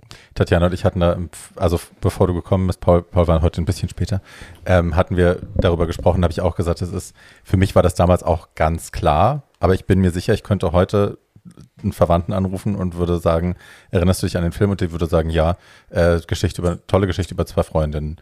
So, und ne, da, in, auf deren Horizont wäre das überhaupt nicht präsent. Das ist so wie äh, Breakfast at Tiffany's, wo man, ne, wo man sagt, ja, ist auch kein Call. Geschichte äh, über einen Call, genau. So, äh, ja. Das. Aber ich muss dazu sagen, denk mal zurück an 1991, wie weit wir gesellschaftlich waren. Der Film wäre vielleicht nie so ein breiter Supererfolg geworden und dadurch auch das Buch nicht nochmal so einen Hype gekriegt, wenn die ähm, im Film das klarer gemacht hätten. Lesbische Liebe war damals höchstwahrscheinlich noch viel tabuisierter. Ne, Homosexualität im Film war noch viel tabuisierter. Die 70er waren lange vorbei, die 80er haben es alles wieder zurückgefahren und so weiter und so fort. Also ich kann schon verstehen, dass die Entscheidung für so einen Hollywood Mainstream Super Budget Film so weichgespült dann ähm, und trotzdem für Insider erkennbar, dass das so gemacht wurde. Also ich finde es jetzt nicht, dass das dagegen spricht. Ich sag ja, mit unseren heutigen Maßstäben würden wir es höchstwahrscheinlich alles anders machen. Ja, und das ist Aber jetzt auch nicht für so damals verfremdet. Immerhin, also es war der erste Film, wo ich gemerkt habe, okay, eine Liebesgeschichte von Frauen. Das war äh, mein, mein erster Lesbenfilm und deswegen habe ich ihn gewählt und ich finde, der steht immer noch so da, dass man ihn gucken kann mit ein bisschen Zahnschmerzen ab und an, aber es geht. Ja. Äh, man kann ihn immer noch wunderbar gucken, aber um mal eine Gleichzeitigkeit herzustellen, also wir reden über einen Film von 1991. Ähm, also meine nächste Lesbe ist nicht aus dem Kino, sondern aus dem Fernsehen und heißt Carrie Weaver und ist eine der Hauptfiguren in einer, wie ich jetzt beim Wiedergucken, ich habe jetzt die äh, ersten fünf Staffeln nochmal gesehen in den letzten Monaten, beim Wiedergucken festgestellt habe, wer mal wissen will, wie man intersektionales Fernsehen äh, einfach mal so machen kann, ohne dass einem großartig was auf den Kopf fällt oder ohne dass es eine angestrengte Produktion ist, kann sich eine Serie, die 1994 in die amerikanischen und dann auch in die deutschen äh, Fernsehkanäle kam, angucken. Die heißt ER oder auf gut Deutsch Emergency Room, die Notaufnahme. Das äh, Emergency Room ist heute vor allem dafür bekannt, dass es George Clooney zu einem Filmstar gemacht hat. Ähm, der war damals kein bekannter Schauspieler, sondern äh, kriegte halt diese Rolle äh, und äh, das ist ein, wie man in Englisch sagt, Medical Drama oder spielt, es ist eine Fernsehserie, die in der Notaufnahme eines Krankenhauses in Chicago spielt. Und weil das im amerikanischen Gesundheitssystem so ist, haben in diesem Medical Drama alle möglichen, heute würde man sagen, intersektionalen Charaktere von Anfang an eine große Rolle gespielt. Es gab äh, POC-Hauptfiguren, es gab weibliche Hauptfiguren, äh, die genauso viel zu erzählen und so gleichberechtigt waren wie die äh, weißen männlichen Hauptfiguren auch. Ähm, es war eine unglaubliche bunte Mischung. Es gab natürlich Latinas, es gab natürlich POC, es gab schwule Krankenpfleger, es gab lesbische Ärztinnen und zwar schon ab der ersten Staffel. Das wurde alles überhaupt nicht in Frage gestellt. Äh, geschrieben worden ist diese erste Staffel und entworfen worden ist dieses Drama insgesamt von einem Bestseller-Autor, äh, der heißt Michael Crichton und hat unter anderem auch Jurassic Park erfunden. Ähm, und hat 1994 beschlossen, er macht jetzt die beste Medical Show des amerikanischen Fernsehens. Das war dann ER. Ähm, und die erste lesbische Hauptfigur in dieser Serie, nämlich eine junge Ärztin namens Maggie, ähm, hatte dieses Drama schon ab der Hälfte der ersten Staffel. Das, und zwar war das keine, auch aus heutiger Sicht, also man kann das auch fast 30 Jahre später noch gucken und diese Figur steht da und ist einfach lesbisch. Das wird auch nicht in Frage gestellt und das wird auch nicht erklärt, sondern diese Figur ist einfach so und bums aus. Diese Figur redet über ihre Freundin, diese Figuren, Figur hat immer mal wieder ein unaufgeregtes Coming Out bei Kollegen, die das nicht wissen. Ähm, und das äh, war aber, weil da so viel andere Repräsentation stattfand, dann irgendwann nicht mehr genug. Carrie Weaver wird als Figur, und zwar als Antagonistin, ähm, in der zweiten Staffel dieser Serie eingeführt und ist die leitende Oberärztin dieser Notaufnahme. Ähm, sie, äh, also die wunderbare Laura Innes spielt sie von Anfang an als jemand mit großem sozialem Gewissen, aber auch großem Karrierebewusstsein ähm, die lesbisch wird diese Figur allerdings erst ab Staffel 7. Bis dahin äh, erfahren wir alle möglichen faszinierenden anderen Geschichten. Ähm, ER hatte unter anderem ab der zweiten Staffel auch die erste HIV-positive Hauptfigur im amerikanischen Fernsehen. Das war eine POC-Frau. Jeannie Boulet hat ab 1995, und man muss sich immer vergegenwärtigen, die Einschaltquoten waren etwas andere, als sie heute sind. Also ER haben mit großer Regelmäßigkeit 45 Millionen Amerikaner geguckt. Das sind also ungefähr so viele Leute, wie das äh, Serienfinale von Game of Thrones geguckt haben. Nur, dass es 26 Folgen pro Jahr gab und jede Woche ausgestrahlt worden ist. ER hat äh, in, in diesem Setting dieses Emergency Rooms eine ganze Reihe äh, heißer Eisen angefasst. Also ähm, diese Figur zieht, diese HIV-positive Figur an deren Leben alle möglichen Probleme, die es mit HIV damals gab. Die Angst vor Ansteckung, das Outing bei Kollegen, die ähm, Auseinandersetzung mit dem, was es damals äh, an Möglichkeiten gab, andere und sich selbst mit dieser Krankheit, äh, in dieser Krankheit zu schützen. Äh, die äh, T-Zellen werden erklärt, es wird erklärt, wie HIV-Positive im Gesundheitssystem arbeiten können und wie das arbeitsrechtlich laufen kann und so weiter und so fort. Also es wird innerhalb dieser es ist nicht soapy, sondern es ist schon sehr gut geschrieben und sehr ernsthaft, aber es werden, es ist nach wie vor auch hochgradig unterhaltend. Ähm, und diese Figuren haben alle eigene Leben, alle li eigene Liebesleben. Jeder dieser Charaktere wird ernst genommen. Carrie Weaver äh, ist von Anfang an diejenige, die sich für soziale Fälle einsetzt. Also sie verhilft einem jungen Mädchen, das in ein äh, Camp für Homoheilung abgeschoben werden soll, zur Flucht aus dieser Notaufnahme, gibt ihr Geld und setzt sie in ein Taxi, äh, um vor ihren Eltern fliehen zu können. Sie ist eine diejenige, die Jeannie Boulet, also den HIV-positiven Charakter, dabei unterstützt, äh, sich mit der äh, Krankenhausleitung auseinanderzusetzen ähm, und als HIV-Positive im, im Kolleginnenkreis angenommen zu werden. Sie ist diejenige, die mal zwei Jahre, das wird nebenbei erzählt, ähm, bei Ärzte ohne Grenzen in Afrika gearbeitet hat und sich mit diesem Gesundheitssystem auseinandergesetzt hat. Sie ist aber auch diejenige, die dafür sorgen will, als administrative Kraft, dass diese Notaufnahme auf äh, Stromlinie gebracht wird. Sie ist eigentlich eine karrieristische Frau, eine emanzipierte Frau. Sie ist zusätzlich auch eine Frau, die eine Physical Challenge hat. Also diese Figur hatte von Anfang an eine Krücke und zwar so lange, bis die Darstellerin äh, selber ähm, so große Rückenprobleme bekommen hat davon, dass sie die ganze Zeit mit dieser Krücke unterwegs sein musste, ähm, dass das nicht mehr ging. Deswegen haben sie ihr in Staffel 11, ähm, also zehn Jahre später, eine äh, Story reingeschrieben, dass, eine, dass auf einmal es gibt es eine revolutionäre Rückenoperation äh, und ihr Hüftschiefstand wird korrigiert und dann muss sie nicht mehr mit Krücke unterwegs sein. Äh, in Staffel äh, in Staffel 7 bekommt Carrie Weaver, die ein komplexes Liebesleben hat. Das wird immer mal wieder erzählt, dass sie, äh, äh, also sie hat äh, ein Verhältnis mit einem Medikamentenvertreter, sie hat ein Verhältnis mit, äh, es wird festgestellt, dass sie einen äh, POC-Liebhaber aus Afrika hat, der sie da auch mal besuchen kommt. Aber äh, Carrie Weaver verliebt sich in der siebten Staffel in die Krankenhauspsychologin.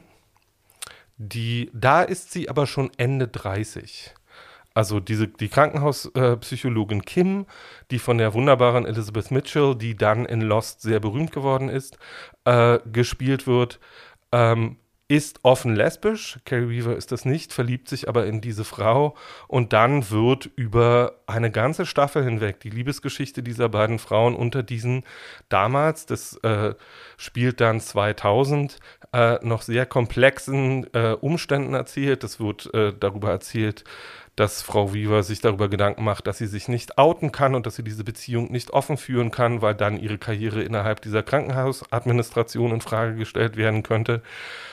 Jedenfalls, äh, und äh, sie outet sich in einer der fulminantesten Coming-out-Szenen der äh, Fernsehgeschichte gegenüber einem zutiefst frauenfeindlichen äh, anderen Chefarzt, der äh, vorher versucht hat, diese äh, Psychologin äh, aus dem Betrieb zu drängen, weil sie nicht mit ihm ausgehen will, weil sie lesbisch ist. Ähm, und äh, von da ab hat, ist Carrie Weaver die meines Wissens nach, ich bin froh, wenn man mich auch da korrigiert, äh, über sieben Staffeln hinweg äh, die, lang, die langlebigste lesbische Figur der amerikanischen Fernsehgeschichte. Also auch von The L Word gab es nur fünf Staffeln und auch von Queer as Folk gab es, noch, gab es nur fünf Staffeln. Und all das findet in einem Kosmos statt, der auf ein Mainstream-Publikum zugeschnitten ist und ähm, auf ein Massenpublikum getroffen ist. Also es haben ganz, ganz viele Frauen in den USA von Carrie Weaver gelernt, was es bedeutet, ein spätes Coming Out zu haben, was es bedeutet, sich selbstbewusst mit seiner Sexualität auseinanderzusetzen. Es wird an dieser Figur auch nicht nur diese Coming Out-Geschichte erzählt, sondern nachdem äh, die Psychologin dann, weil sie sich so unter Druck gesetzt fühlt, von dem Krankenhauspersonal äh, flieht, verliebt sich Carrie Weaver dann erneut und zwar in eine Latina Feuerwehrfrau ähm, Sandy Lopez. Ähm, okay, wie viele Staffeln waren es insgesamt? Ähm, es waren insgesamt sieben, aber äh, also diese Sandy Lopez-Geschichte äh, ist dann auch die, wo die beiden ein Kind zusammen bekommen und eine Regenfam Regenbogenfamilie zusammen gründen. Ähm, also es wird der gesamte lesbische Daseinskosmos inklusive Tod und Teufel, ähm, an dieser einen Figur durchexerziert. Laura Linnes, äh, Innes spielt es auch mit großem Werf und großer Seele. Ähm, und wer mal wissen will, ähm, wie Intersektionalität vor 15 Jahren oder 20 Jahren ausgesehen hat, kann sich das angucken. Das hieß damals noch nicht so, aber gerade weil diese ganzen Selbstverständlichkeiten, mit denen da schon erzählt wird, heute so bemerkenswert sind, kann man das heute noch sehr, sehr gut sehen. Alles geklaut aus Deutschland. Äh, nicht unbedingt. Doch. Wir hatten die Schwarzwaldklinik. Und da und gab es eine lesbische Chefärztin, das wäre mir neu. Nicht Chefärztin, Oberschwester. Oberschwester Hildegard ist ja wohl das Paradebeispiel. Oberschwester Hildegard hatte nie ein Coming-out. Das stimmt. Das hat man vorausgesetzt. Das, ich habe diese Figur nie als lesbisch gelesen. Jetzt hör doch mal auf. Tatjana. Überlegt mal, die Amis, ne? Die haben diese Serie rausgestampft und wir hatten die Schwarzwaldklinik. Was zeigt das?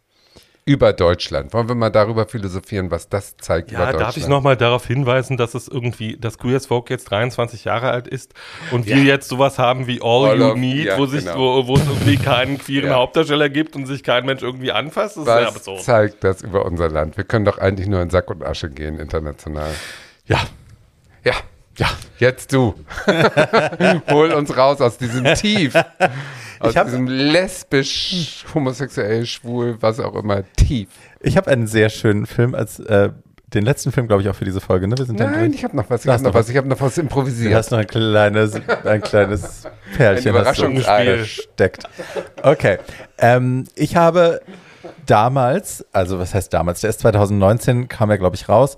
Äh, ich erinnere mich, Das war gestern. dass wir, ich glaube, ich habe Joker, den Joker gesehen und da war der, der, also ne, vorher kam im Kino die Werbung für diesen Film und ich dachte, ach, den, kann man, den könnte ich mir gut angucken wollen. Ich glaube, der ist ganz gut.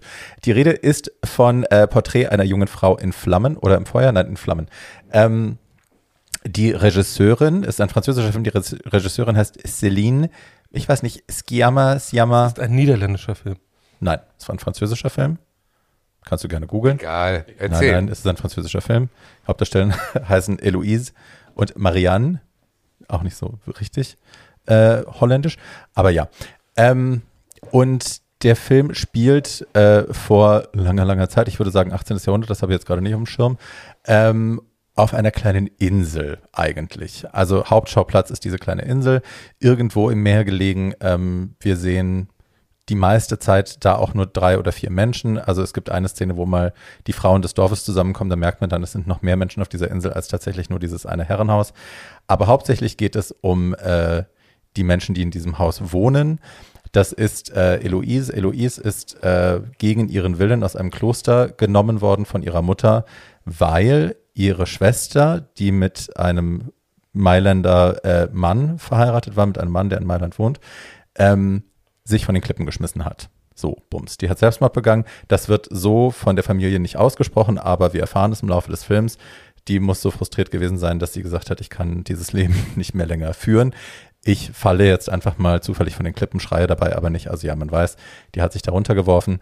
Und äh, deswegen hat die Mutter entschieden, wie das damals so war, ja, dann, äh, ne, dann stecke ich jetzt meine andere Tochter, die ist zwar im Kloster, die hole ich da raus.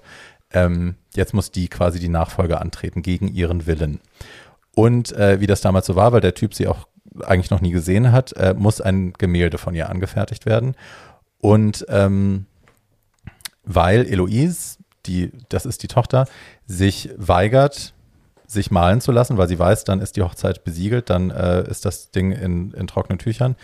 Ähm, waren schon verschiedene Maler da und sind alle unverrichtete Dinge wieder abgereist.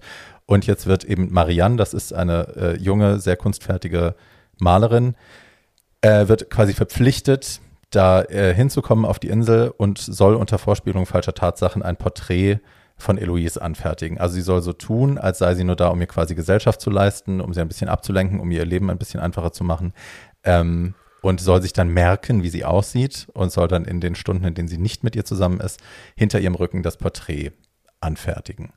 Und es gibt eine Hausangestellte noch, dem- also wir lernen kurz die Mutter kennen, äh, die ist so eine ganz pragmatische, nicht sehr sympathische Frau, die eben ne, ihre, ihre Schachfiguren so spielt, dass es für sie am angenehmsten ist, ihre Töchter so platziert, dass sie da ein gutes Auskommen hat und auch eine gewisse Sicherheit hat in dieser männerdominierten Welt. Und das ist auch, ne, also die, alle Frauen in diesem Film leiden unter Patriarchat, das ist einfach Fakt. Die müssen alle äh, ein Leben fristen, das eigentlich menschenunwürdig ist, aber ähm, sie haben sich die, manche haben sich damit abgefunden, andere rebellieren dagegen, aber ja, alle leiden sie darunter. Und wir begegnen dann, also ne, wir sehen Eloise und Marianne, wie sie sich anfangs sehr vorsichtig ähm, beschnuppern. Äh, es läuft ja immer noch diese Täuschung, also Marianne gibt immer noch vor, äh, dass sie nur da ist, um sich mit Eloise nett zu unterhalten und mit ihr am Strand spazieren zu gehen. Aber ähm, die Dialoge werden intensiver, die Blicke werden intensiver und irgendwann verlieben die beiden sich ineinander und äh, das erste Gemälde, was äh, Marianne von ihr erstellt hat, aus der Erinnerung immer nur und auch immer nur so gehuscht nachts, wenn sie gerade ein bisschen Zeit hat. Ähm, sieht zwar aus wie Eloise, aber es ist, äh, sie hat ihre Essenz nicht eingefangen und sie ist, sie bietet es quasi dann der Mutter an oder will es der Mutter anbieten, aber Eloise sagt, äh, fällt ein vernichtendes Urteil, weil es ja mittlerweile ist, weiß sie ja, dass äh, Marianne sie gemalt hat. Äh, sagt ein vernichtendes Urteil, dass sie sie ja anscheinend gar nicht gesehen hat und gar nicht verstanden hat, wer sie wirklich ist. Und dann zerstört Marianne dieses Bild ähm, und sagt, nein, ich muss nochmal von vorne anfangen. Und dann sagt die Mutter, alles klar. Eloise sagt, ich, ich erkläre mich bereit, dass sie mich malen darf. Ich werde im Modell sitzen.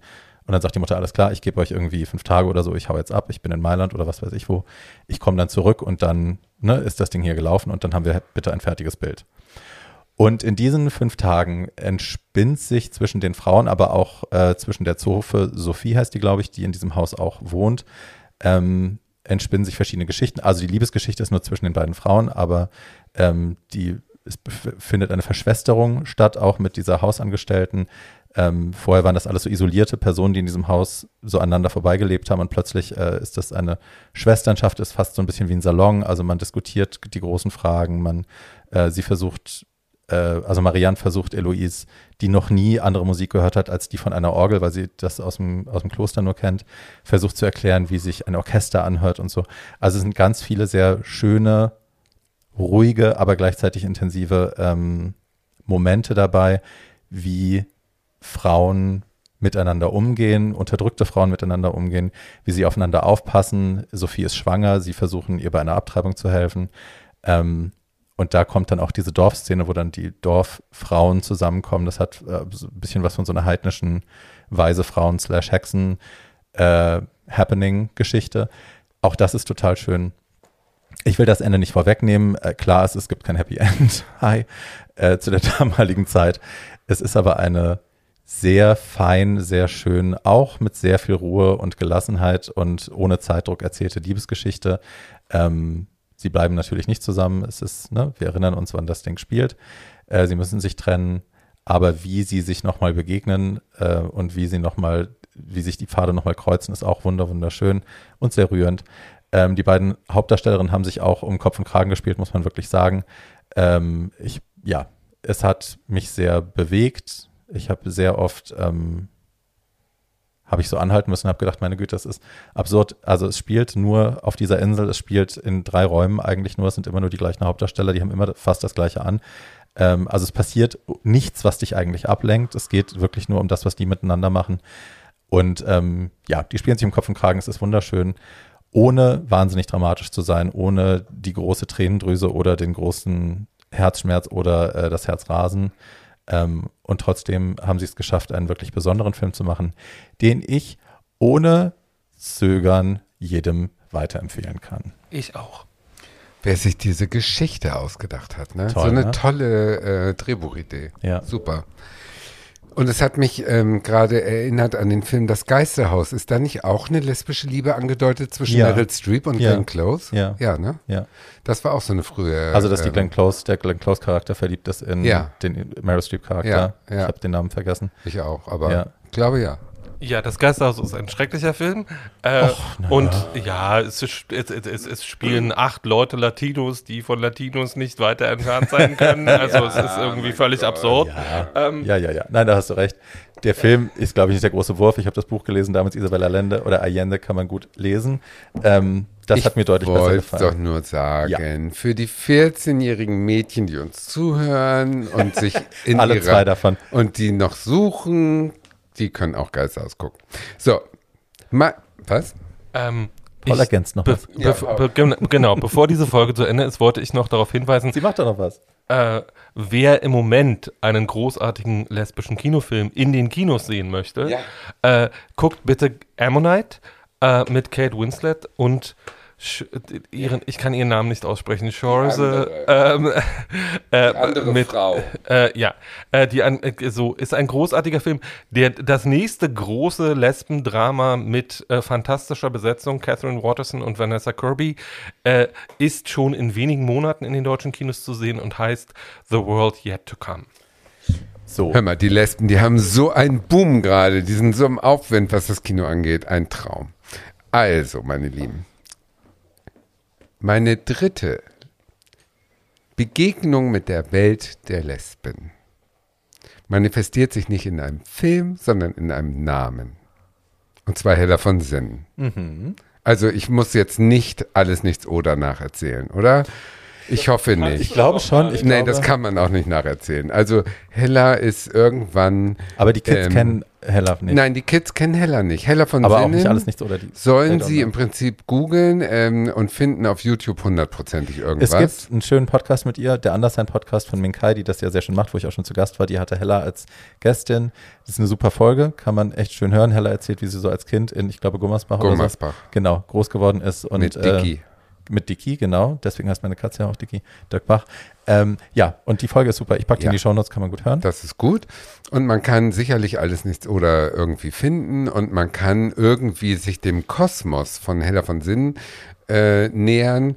Hella ist, ähm, wurde schnell zu, neben Alice Schwarzer, die ja nie richtig offiziell geoutet war, ähm, war Hella die prominenteste Lesbe Deutschlands in den 90ern, würde ich sagen, die immer laut und offensiv äh, damit umging und keine Probleme damit hatte. Und dadurch, dass sie mit Cornelia Scheelen und der Tochter des Bundespräsidenten zusammenkam, natürlich auch einen Wahnsinns-Publicity-Schub gehabt hat. Und als Brandenburger Tor bei Wetten, das und so weiter. Ich muss es nicht weiter erzählen. Hella war eine Lesbe, die immer so dermaßen im, in der Öffentlichkeit stand, in, ab den 90ern spätestens, dass äh, man nicht als äh, homosexuelle Person an ihr vorbeikam, sag ich jetzt mal. Dadurch Voll. kam ich jetzt nochmal darauf, den Namen zu feiern. Ähm, meine privaten Heller-Geschichten sind ähm, äh, nicht unbedingt so unbeschwert, aber ähm, äh, zwei möchte ich trotzdem erzählen, die super sind.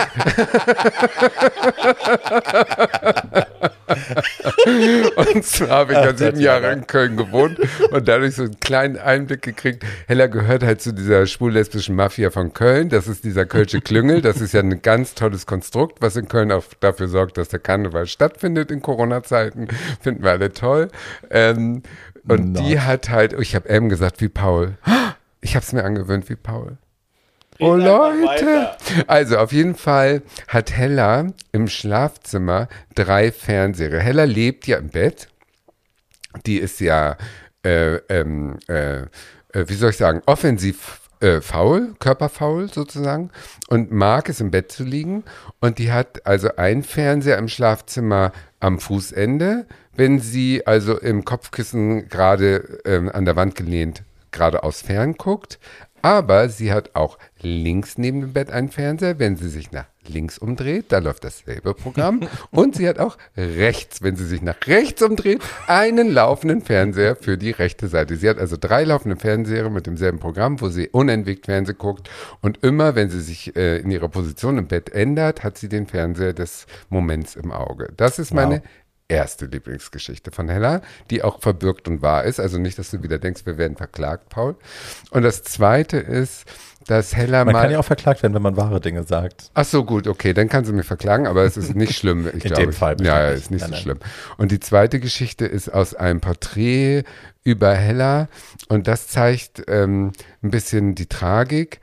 Ähm, sie hat ja dann nach ihren großen Erfolgen ein berufliches, wie soll ich sagen, eine leichte Popularitätseinbuße gehabt, weil weil sie einfach keine fette Sendung mehr hatte und hat dann angefangen, sich, ähm, weil sie sich sehr definiert über die Liebe zum Publikum. Also Hella ist so ein Typ, die braucht den Applaus. Die ist so eine, so eine Rampensau, die braucht wirklich jeden Tag die Bestätigung durch Applaus.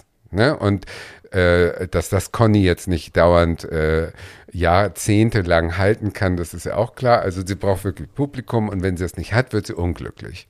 Und wenn sie unglücklich wird, fängt sie an zu was auch immer zu konsumieren.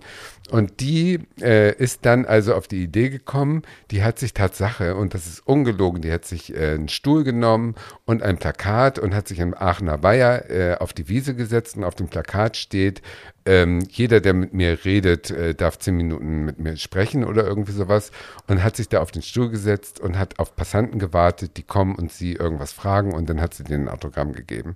Einfach nur, um mit den Leuten in Kontakt zu bleiben und um die Bestätigung zu kriegen, dass sie toll ist. Und das tat mir so weh, als ich das gesehen habe, weil ich dachte, oh Mann, oh Mann, oh Mann, wie ist das, wenn man als Person so abhängig ist von der Bestätigung von außen? Und das tut Sagt mir die, die mal der leid. beste Bläser von Hamburg werden wollte. Der beste Bläser aus dem Toms. Ja, Ja. da bin ich ja noch am Arbeiten dran. Das kriege ich noch hin. Obwohl das Toms gibt es, glaube ich, schon lange nicht mehr. Das wird so eine Alterskarriere, wo ich das Gebiss rausnehme, wie in so einem König, äh, Ralf König-Comic. Wollen wir uns nicht vorstellen? Beste Bläser aus der Geriatrie. Ja, Guten ja, Abend. ja. Aber auf jeden Fall ist es ähm, jetzt auch nicht typisch lesbisch, dieses Problem, Nein. mit der Popularität nicht äh, klarzukommen oder mit dem Mangel äh, derer. Aber das tat mir, äh, also es zeigt, wie, wie sensibel diese laute, äh, prollige, äh, dominante Superlesbe Hella von Sinn doch sein muss, ähm, dass sie darunter so leidet. Das tat mir ein bisschen leid, aber gut. Hella von Sinn, wenn wir über Lesben reden, ein Name, der nicht fehlen darf. Nee, Das gar wollte nicht. ich jetzt Auf sagen. jeden Fall. Super. So, Paul, hast du eine andere Meinung dazu?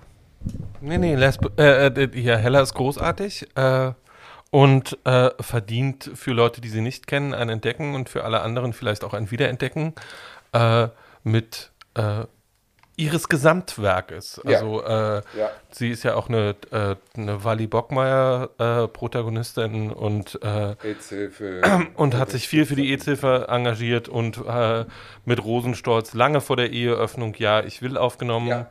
Ähm, und äh, Hella ist eine große und, äh, Laute, und eine laute, gute ja. und wichtige. Ähm, Ich glaube, Stimme. viele Leute wissen das. Also, sie hat ja mit Hugo Egon Balder zusammen äh, alles nichts oder gemacht und dann äh, haben sie ja danach diese andere Show ins Leben gerufen. Genial Äh, daneben. genial daneben, was ja auch dann oft kopiert worden ist, wahnsinnig erfolgreich lief, sehr lange. Ähm, bis ich das so ein bisschen auserzählt hatte, als die Show abgesetzt wurde, war Hella die erste, die versucht hat, ähm, das, was wir als Celebrity Roast kennen aus Amerika von Comedy Central, ähm, nach Deutschland zu holen. Und hat das, äh, also ist der erste Roast sollte dann der Roast von Hugo Egon Balder sein. Und Hella war die Einzige, die das halt so knallhart gemacht hat in dieser Runde, als es dann aufgezeichnet wurde, äh, wie man das eben aus Amerika kennt. Und alle anderen Deutschen waren halt so, die waren halt so blöd, ne? Die haben halt so ihre doofen Witze gemacht, waren so, "Hä, ich bin Cindy aus Marzahn. Ich weiß gar nicht, ob die dabei war, aber halt so, ne, äh, ne, ich mache Witze über mich selbst und ein bisschen haha und du bist ein alter Mann und deswegen finde ich es lustig. Aber Hella war die, die halt ihre Hausaufgaben richtig gemacht hatte. Und das stach dann total raus, als wäre sie halt total harsh und Böse. böse und horrible. Wie kann man nur so mit dem armen alten Mann umgehen? Und ne, einfach, weil die Deutschen das, glaube ich, nicht verstanden haben und die anderen es nicht verstanden haben. Und dann, ich weiß nicht, dass ich damals geguckt habe und die große Hoffnung hatte und dann dachte, oh fuck, das geht gerade richtig in die Hose. Ja, es gab keine Fortsetzung davon. Aber jetzt hat ja Comedy Central das Roasten wieder für sich entdeckt. Jetzt gibt es ja immer so Roasting-Battles, wo Leute gegeneinander antreten. Ähm, ja.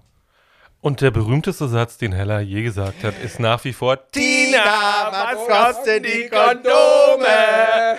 Guck mal, wie toll. Und Das war ein ungeprobt. Schöner Abschluss. Ungeprobt. Ein Hoch auf unsere Lesben. Ja. Hier in Deutschland und auf der ganzen Welt. Jawohl.